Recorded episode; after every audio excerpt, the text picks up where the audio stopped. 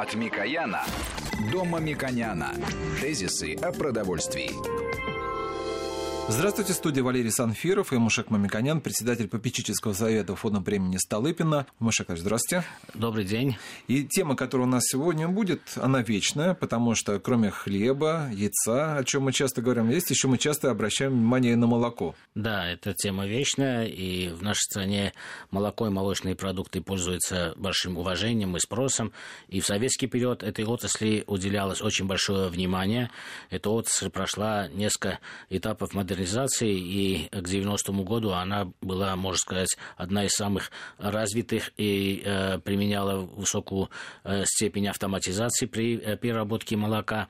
Но э, последние годы э, производство молока Э, как и всей сельскохозяйственной продукции, э, начала снижаться, кроме молочного сектора. Молочный сектор отставал по э, темпам роста от минимальной точки снижения производства конца 90-х годов. И эти вопросы многократно обсуждались и рыночными экспертами, и общими экономистами относительно каких, какие препятствия являются основными для того, чтобы молочное производство росло. Ну вот в этом году мы видим, что производство молока на самом деле растет.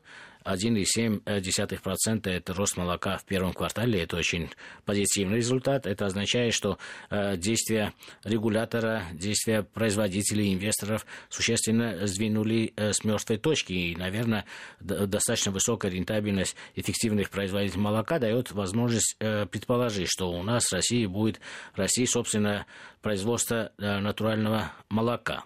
Слово «натурально» я не люблю э, в смысле пищевых продуктов, потому что они на самом деле все натуральные, синтетических нету. Но я да, применил, потому что очень много э, вокруг э, молока и молочных продуктов было э, и претензий, и был, был достоверно э, существующих негативных факторов применения и не вынесения на этикетку использования жиров немолочного происхождения молочных продуктах. Потом э, существенно менялись э, технические регламенты за последние десятилетия.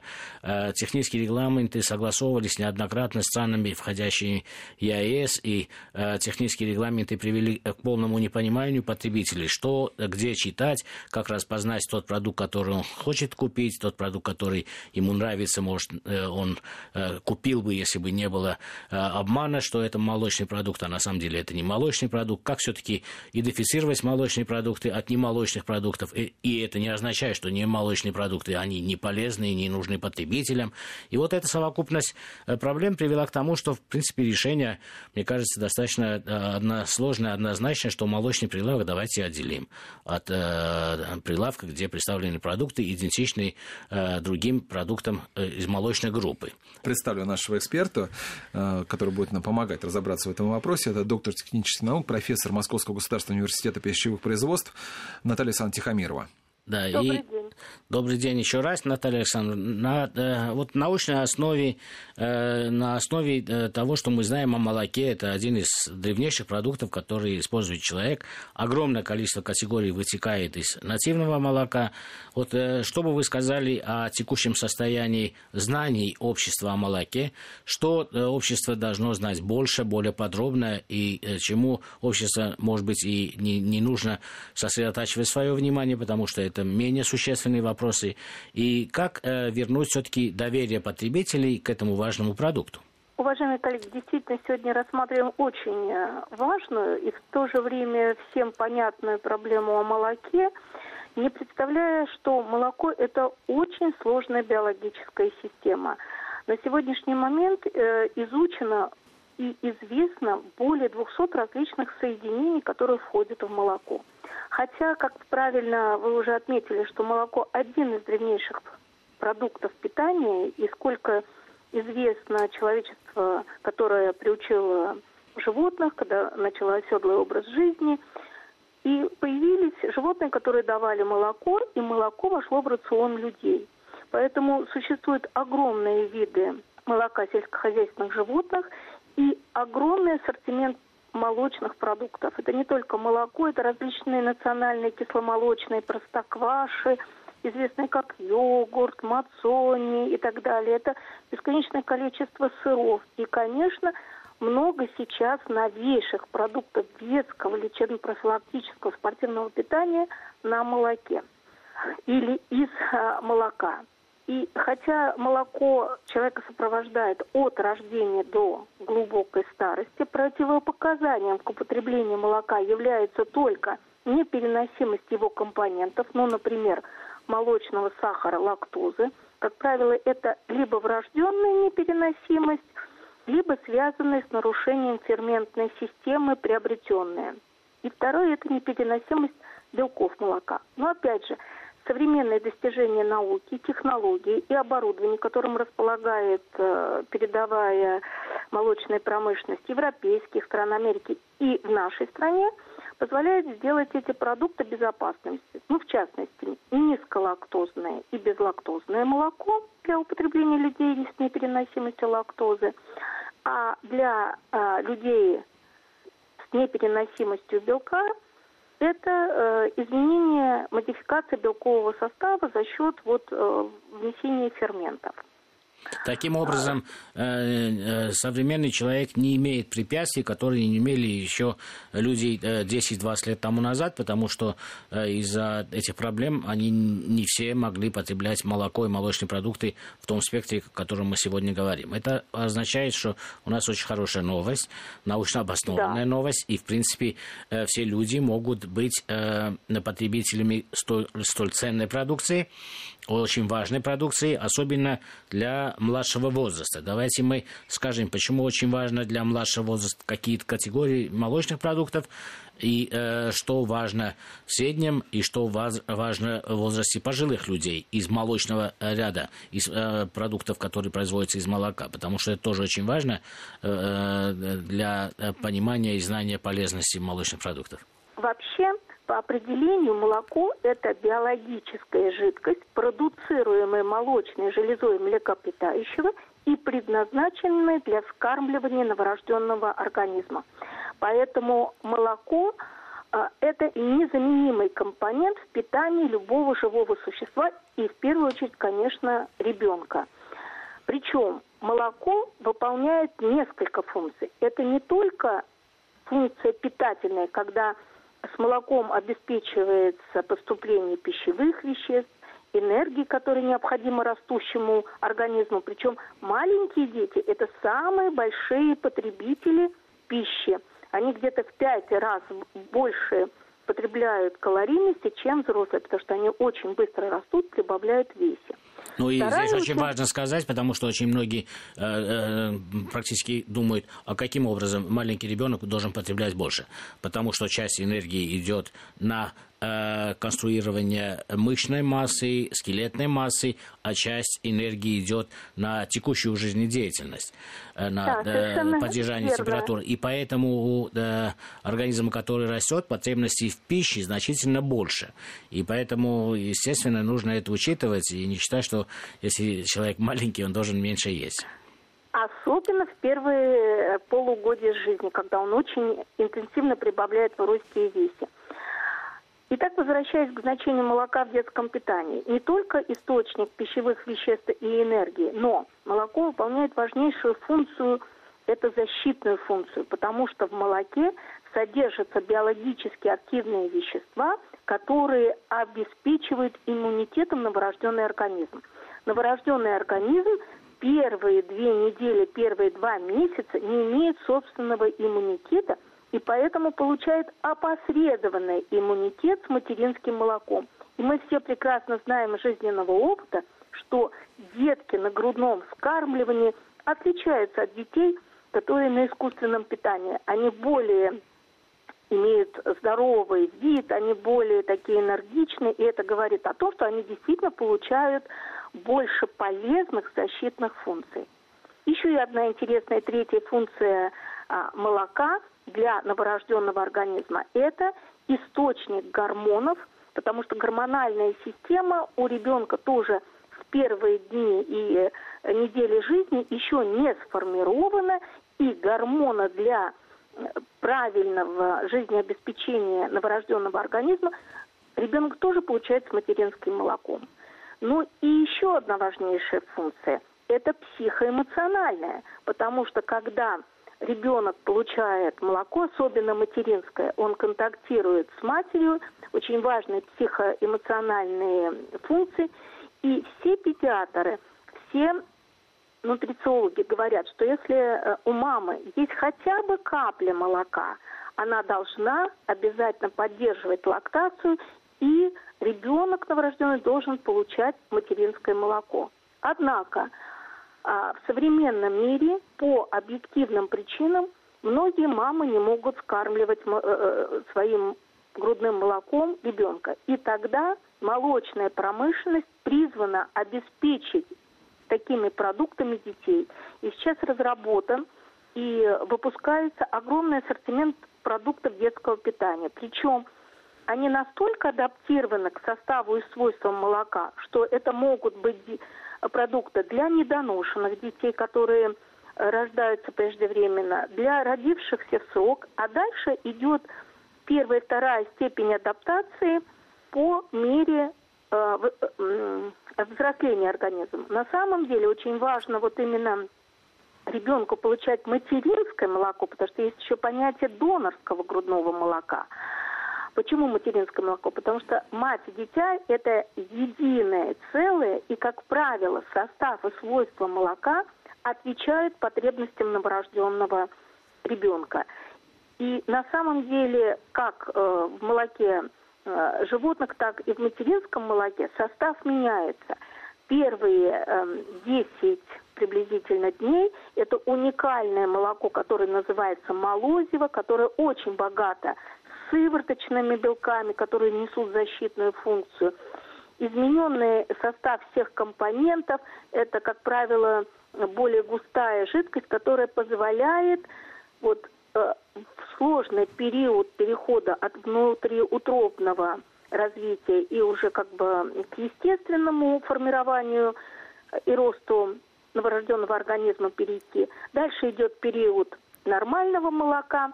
Кстати, молочная промышленность перерабатывает только нормальное молоко. Вот первый период лактации молозива это используется либо на скармливание телят, либо для получения да, Наталья лекарственных препаратов. Да, вот очень Да-да. важно. Э, мы э, даем э, возможность прямой рекомендации вот ученых, врачей, что должны делать родители или потребители, как воспользоваться той информацией ценной, которую вы излагаете достаточно популярно и подробно.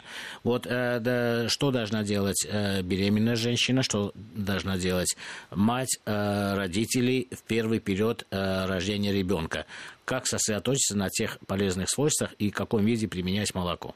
Сейчас существует у нас специальных три группы продуктов для детей.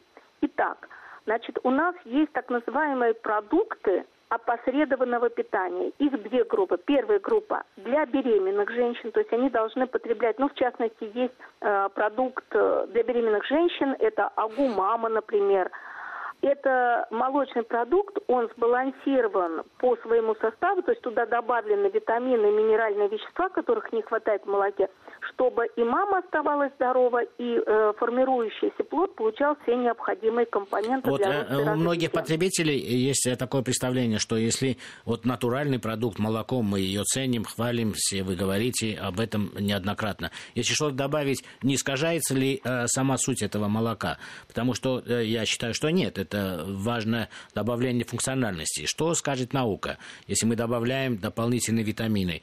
Это улучшает или все-таки у некоторых потребителей может быть сомнение, что нет, э, разрушается натуральный э, состав и пропорции в этом натуральном составе? Маша Николаевич, мы слышим ответ на этот вопрос уже после выпуска новостей. Напомню, что с нами на связи профессор кафедры технологий, биотехнологий продуктов питания животного происхождения Московского государственного университета пищевых производств Наталья Александровна Тихомирова Тихомирова и Мушека Мамиканян. Мы с нашим гостем встретимся буквально через несколько минут. Тезисы о продовольствии.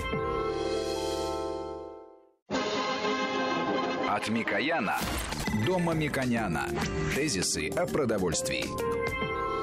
Ну что же, у нас по-прежнему на связи профессор Московского государственного университета пищевых производств Наталья Александровна Тихомирова. Э, Маша Клач, вы... Э... Да, вот как раз э, мой вопрос связан с тем, что вот функциональные продукты на основе молока, они э, те вот 200 соединения, которые вы упомянули. Мы добавляем еще дополнительный, э, с, с точки зрения науки, дополнительные полезные свойства, доп, добавляем витамины. Да? А некоторые потребители считают, что нет, наверное, сбалансированный состав, природный состав – это лучше. Э, как наука э, на этот вопрос ответит?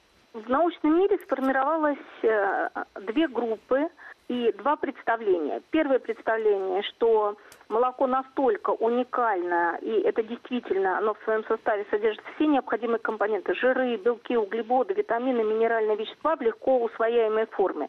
Однако, однако, э, существует другое положение, что э, нужно молоко сбалансировать по э, некоторым компонентам. Ну, например, э, для э, развития плода нужен фтор и йод. И для этого добавляют к молоку э, будущим мамам, а также есть еще вторая группа для кормящих мам, опосредованное питание через молоко матери, корректируется и питание ребенка. Вот эти компоненты – а, давайте немножко более подробно остановимся на положительных и отрицательных э, сторонах этого процесса. Значит, э, для удобства потребителя, конечно, удобнее готовую порцию купить продукта, в сбалансированном виде его употребить. С позиции производства внесение каких-либо компонентов в молоко – это очень сложный технологический процесс, связанный внесением компонентов. Они вносятся в небольших количествах. Их надо равномерно распределить да, по Наталья массе да. продукта. Но, в принципе, Поэтому потребители... Это сложно. Да, это сложно. Да, на самом деле это нужно обществу в целом, но ответственность за это несут производители. Это сложно, да. они должны это преодолеть. И в рамках национального проекта есть много прямых и косвенных поручений о том, что нужно улучшить возможность профилактики здоровья людей, улучшения здоровья детей, здоровья взрослых, э, производства геропродуктов. Это делается в рамках этой программы.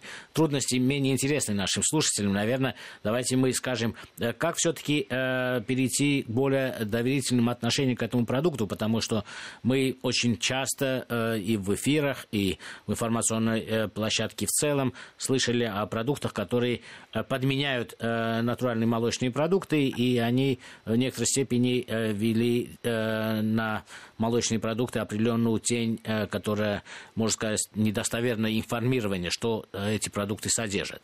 Вот э, сейчас э, принято решение о том, чтобы все-таки э, в торговых э, сетях это было представлено на отдельных прилавках решит ли этот вопрос? Что будет представлено на одном прилавке, что будет представлено на другом прилавке? Это первый мой вопрос. И второе относительно электронной сертификации э, молочных продуктов. Это тоже очень важный вопрос, потому что сейчас э, мы э, видим достаточно много информации о том, что производители молока уже э, примитивно говорят, что возможно сбои по молоку, что мне кажется просто странным, да, потому что переходный период достаточно пролонгирован, э, переходы на электронную сертификацию. Многие подотрасли уже перешли, ну, например, э, мясная промышленность уже перешла, э, мясо не является более простым продуктом, чем молоко, а с точки зрения там, переработки является более сложным продуктом, чем молоко. Вот э, как вы э, эти вещи оцените с точки зрения э, научного обоснованности и все-таки э, для того, чтобы э, потребители э, четко идентифицировали, что такое натуральное молоко и молочные продукты и те продукты, которые делаются похожими на молочные продукты. Да, действительно, мы живем в тот период времени, когда наряду с традиционными продуктами питания возникают новые продукты. И мы должны их рассматривать не как плохие, а как другие продукты. И они имеют право быть, существовать, и право потребителей сделать свой выбор, какой купить продукт и для каких целей. И поэтому с 1 июля э, будет реализована программа разделения на торговой полке продуктов на молочные и молокосодержащие. И чтобы не вводить в заблуждение потребителя, на упаковках молокосодержащих продуктов в маркировке э, будет название, которое будет информировать потребителя о том, какой это продукт, для каких целей его покупать, но в то же время он не будет заменять традиционный. Ну, например, у нас есть традиционный продукт творог.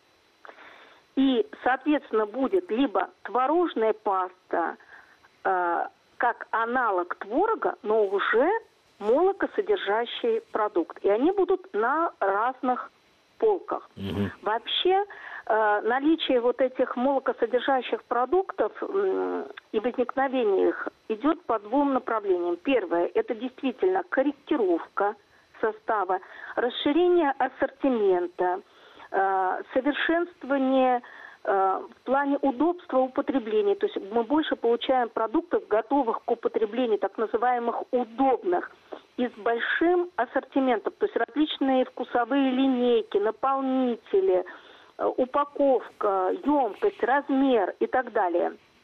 А с другой стороны, при дефиците молока сырья, о чем вы уже упоминали в начале передачи, у нас появился большой ресурс э, растительного масла, в частности пальмового масла, которое в несколько десятков раз дешевле, чем молочный жир, и использование его при фальсификации продукта дает огромную прибыль. Да, Наталья Александровна, нужно сказать, что да. если э, производитель э, заменяет э, э, молочный жир и он не указывает, тогда это фальсификация. Если он указывает, да. то а если здесь он не... указывает... Да.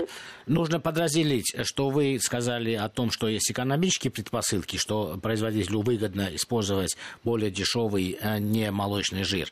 И есть, на самом деле, э, индустриальная перспектива развития продуктов, которые носят комбинированный состав. И Совершенно это верно. сопровождало человека всю его деятельность, потому что и, э, например, э, производство ряда молочных продуктов тоже вытекало из необходимости необходимости его хранить, например, сыр с солью, да, его да. посластить там с вареньем и так далее. И возникали новые категории товаров. Поэтому эта тенденция будет например, продолжаться. молоко да, с сахаром. Да, и в будущем будет продолжаться. Поэтому вот эта э, компонента сейчас будет представлена отдельно. Это, эти категории товаров будут представлены отдельно, будут называться молокосодержащими, и поэтому потребителю не нужно будет э, э, быть значительно более компетентным, э, э, ковыряться в продуктах, смотреть э, да. все мелкие надписи для того, чтобы распознать, если он не хочет продукт, который содержит, ну, например, э, растительные жиры. Хотя в этом э, диетологе, если это указано, и человек сам принимает это решение, в этом ничего э, плохого мы не видим. Что касается э, сертификации квалификации продукта. Вот когда мы говорим о том, что на рынке недостаточно э, э, сырья для производства молочных продуктов, э, это означает, что есть, наверное, предпосылки завоза э, сырья из других рынков, которые э, с нами э, сотрудничают в открытом таможенном пространстве, или же э, есть производители, которые не декларируют, откуда они взяли это молоко. И для этого э, существует э, и применяется для других отраслей такая э, мера, как электронная электронная сертификация Меркурий. Вот э, как, почему именно молочная отрасль является более трудной для внедрения Меркурия, чем, например, мясная? Э, вы не подскажете, почему э, отрасль так затруднительно переходит на систему большей прозрачности с точки зрения на происхождения деле... сырья? действительно проблемы существуют, и они обусловлены рядом объективных причин. Первое – это то, что мы действительно э, своим э, объемом молока, то есть производимым внутри страны, собственным производством, не обеспечиваем потребности населения в физиологических нормах удовлетворения в молоке и молочных продуктов. Мы нуждаемся в ввозе дополнительного молочного. Но это не запрещено, не запрещено, пожалуйста, Нет. возите, Нет. указывайте в электронной сертификации. Дальше. Второе.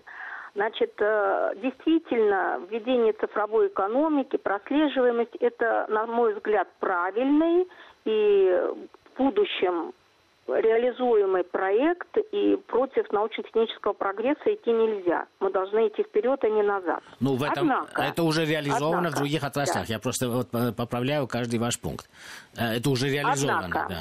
да. Однако, почему идет трудно Именно в молочной сказать, промышленности. электронная сертификация молочной промышленности. Наталья Александровна, сейчас почему трудно идет, мы узнаем после небольшой паузы. Напомню, что у нас на связи Наталья Александровна Тихомирова, доктор технических наук, профессор э, Московского государственного университета пищевых производств. Тезисы о продовольствии. От Микояна до Мамиконяна. Тезисы о продовольствии. По-прежнему у нас на связи Наталья Сан-Тихомирова, доктор технических наук, э, профессор Московского государственного университета пищевого производства. И вот э, я даю вам снова возможность договорить. Вы говорили, а почему у нас тяжело внедрять систему Меркурия отслеживания продуктов молочных? Ну, да, я хотел бы добавить, что на самом деле это апропировано уже внедрено в другой не менее э, сложной, а мне кажется, даже более сложной отрасли, как мясной.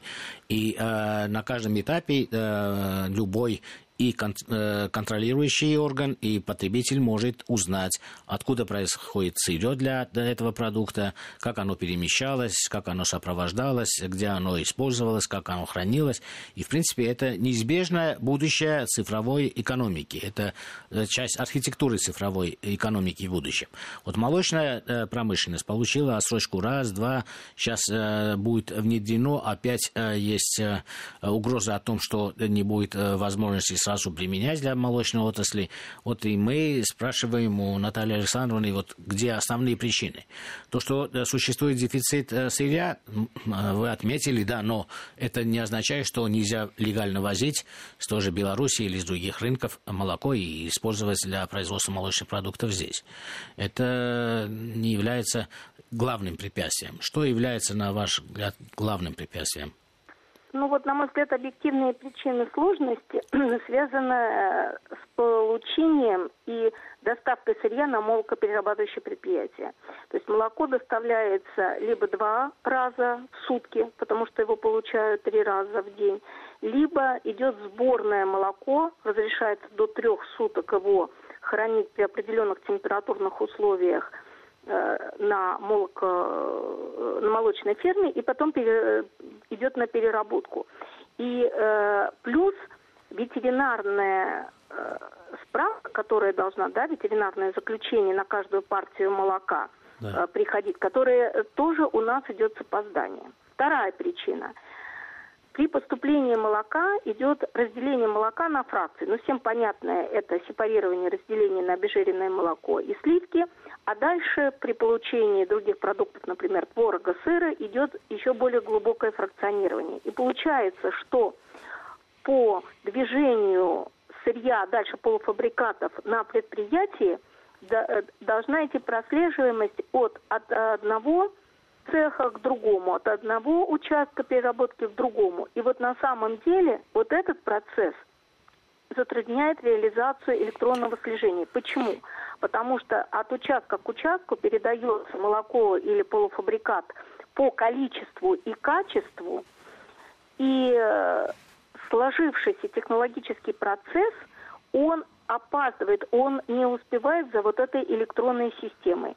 Вот, на мой взгляд, это самая э, главная объективная причина, по которой Наталья Александровна, могу вам эта система. рассказать о, о, о том, что продукт э, заходит на любое производство, потом оно или фракционируется, или монтируется, и в машиностроении это, и в пищевой промышленности. Вот э, если молоко разделяется на 3, 5, 20 фракций, то э, туша э, животного Э, при убое разделяется на 200, э, на порядок больше фракций. И мясная промышленность преодолела эти трудности, и, в принципе, сегодня уже электронная сертификация в этой сфере э, действует. Мне кажется, здесь или причина кроется в том, что Э, просто есть большая сила отрасли, и э, силу отрасли используют для того, чтобы немножко оттянуть эти трудности, потому что это на самом деле трудно, это нужно обучать да, это э, персонала, это нужно внедрять определенные инструменты регулирования, и это неизбежно. Поэтому, если силу отрасли, лоббистскую силу отрасли использовать для того, чтобы это в очередной раз э, сделать отсрочку внедрения, это, это одно. Потому что те трудности, которые вы описываете, относительно разделения на фракции, разделения на ассортименты, практически все производства настолько сложны. Они, на самом деле, линейных производств практически нету в пищевой промышленности. Поэтому это вопрос актуален в ближайшее да, время. Мы, с вашей да, мы увидим, э, Она как это будет внедряться, тем более э, пока санкции за э, недостоверное декларирование или ошибки в этом декларировании пока еще умеренные. Есть переходный период. Мы должны все отрасли адаптировать к возможностям возможности работы вот в новом цифровом мире. Что касается моего вопроса по молочным продуктам, для э, изм... Э, возраста людей. Вот э, с возрастом да, люди, да, они, они да, меняют э, свой образ жизни, обменный процесс у человека меняется. Вот какие ваши рекомендации? Что дальше человек должен потреблять из категории молочных продуктов?